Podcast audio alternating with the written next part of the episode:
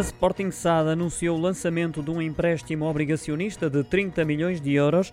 A informação foi divulgada em comunicado à Comissão do Mercado de Valores Mobiliários, uma oferta que arranca na próxima semana, mais concretamente na segunda-feira, dia 22, e termina a 6 de dezembro. Destina-se ao público em geral e tem uma emissão inicial de 6 milhões de obrigações, sendo que o valor nominal é de 5 euros, mas com a possibilidade de ser aumentado até ao dia 30 de novembro pela SAD Leonina. A taxa de juro fixa bruta é de 5,25% ao ano.